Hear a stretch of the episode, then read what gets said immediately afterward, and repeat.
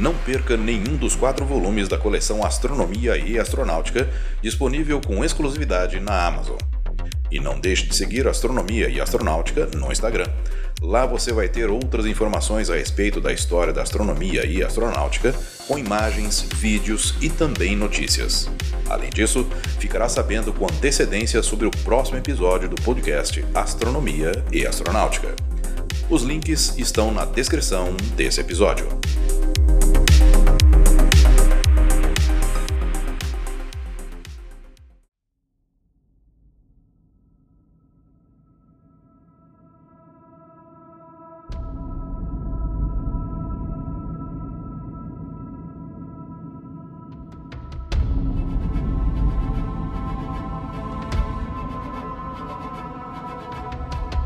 São também chamados de planetas extrasolares, ou seja, um planeta fora do sistema solar.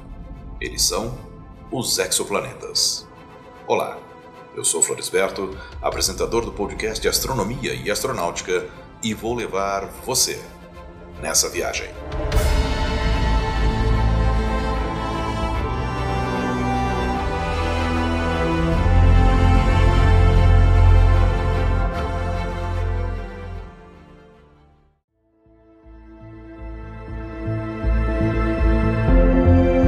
A primeira evidência de um exoplaneta veio através de uma observação do astrônomo Adrian Van Manen, feita no Observatório de Monte Wilson em 1917, quando ele detectou a primeira anã branca poluída identificada.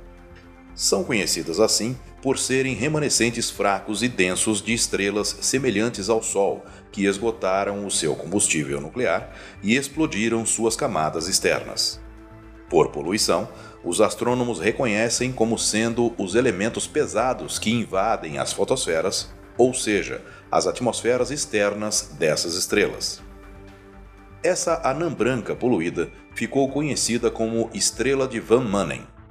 Em 1919, Van Manen a classificou como uma estrela muito fraca. Hoje, sabemos que a estrela de Van Manen, que está a cerca de 14 anos-luz de distância, é a anã branca mais próxima da Terra e não faz parte de um sistema binário. No entanto, sem o conhecimento dos astrônomos que a estudaram em 1917, essa estrela se tornou a primeira evidência de um exoplaneta, pois elementos pesados localizados na camada mais externa da estrela não poderiam ter sido produzidos dentro dela porque afundariam imediatamente devido ao intenso campo gravitacional da anã branca. Em 1987, 70 anos depois, analisando o espectro da observação de Van Manen, astrônomos de Monte Wilson relataram um excesso de luz infravermelha em torno da anã branca, que eles acharam que poderia vir de uma fraca estrela fracassada, chamada anã marrom.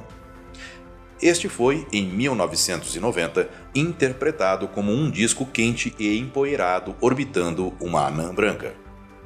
O telescópio espacial Spitzer da NASA tem sido fundamental para expandir o campo de anãs brancas poluídas orbitadas por discos quentes e empoeirados.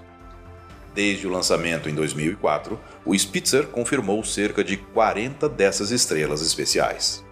No entanto, as observações do Spitzer sobre a estrela de Van Manen não encontraram nenhum planeta lá até agora. Na verdade, até o momento, nenhum exoplaneta foi confirmado orbitando anãs brancas, embora se tenha um objeto considerado um planeta massivo. Eu sou Floresberto, produzi e apresentei esse podcast Astronomia e Astronáutica. Até a próxima viagem.